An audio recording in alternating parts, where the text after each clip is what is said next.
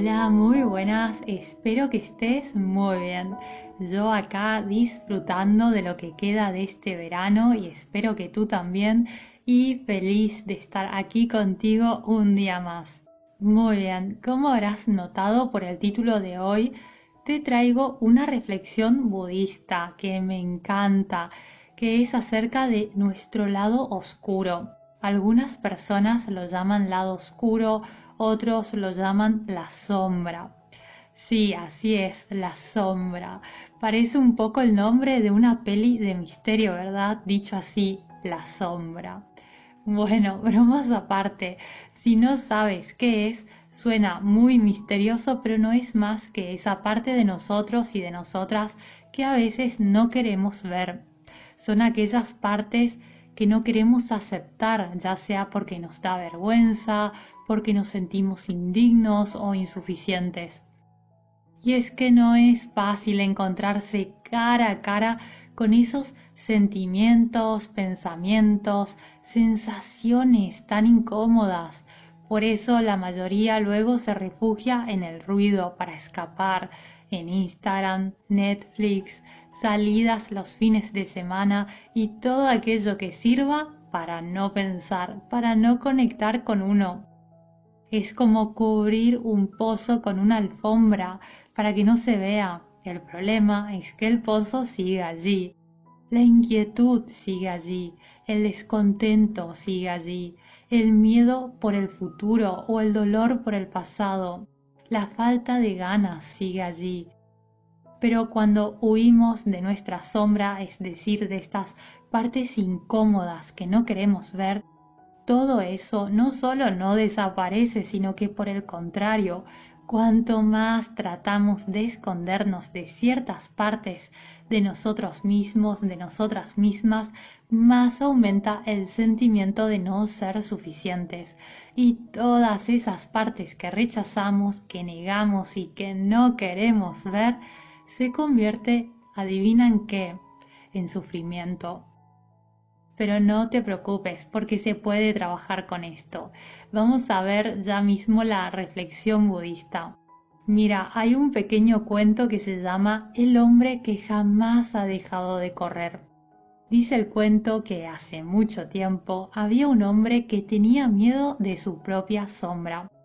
Tanto miedo que trató de huir de ella pero por supuesto no importaba lo rápido que él pudiera correr o lo lejos que llegara corriendo, que al final su sombra siempre estaba a la par. El hombre pensó que nunca, jamás podría ser feliz a no ser que se liberara de su sombra. Así que corrió, corrió y corrió, cada vez más y más rápido, hasta que finalmente estaba tan agotado, tan exhausto, que cayó y se murió. Este hombre nunca comprendió que si solo se hubiera relajado un poco y se hubiera sentado a descansar a la sombra, su sombra habría desaparecido naturalmente y podría haber estado muy a gusto y dejando de huir. Este cuento nos ofrece una metáfora acerca de cómo trabajar con nuestro lado oscuro, con nuestra sombra. ¿Y cómo se hace esto? Dejando de hacer cosas para distraernos, para no pensar y llevando la atención plena hacia uno mismo, hacia una misma, prestando atención precisamente a todo aquello que no queremos ver y con una mirada compasiva, aceptando, no negando, porque es solo entrando en un estado de calma y aceptación que podemos percatarnos de nuestros sesgos para así superarlos.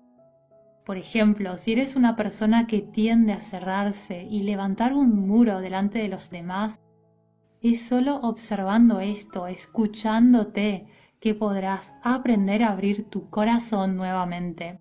Es solo cuando vemos que nos hemos quedado en un lugar oscuro, que podemos darnos cuenta que estamos atrapadas o atrapados en el miedo, en una actitud defensiva o de rencor. Y cuando lo ves, decides darte una oportunidad y atreverte a cambiar.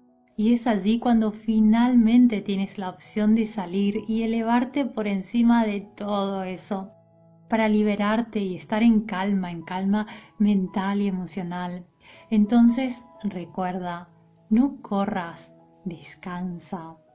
Trae la atención plena a tu vida, el mindfulness, y recuerda que te mereces estar bien, sentirte bien contigo, sin condiciones con todas las partes de ti, con todas tus rarezas, costumbres, con toda tu locura, con todos tus defectos, con tus virtudes, con toda la belleza que hay en ti también y con tus cosas raras, que vayas a saber cuáles son, pero no importa.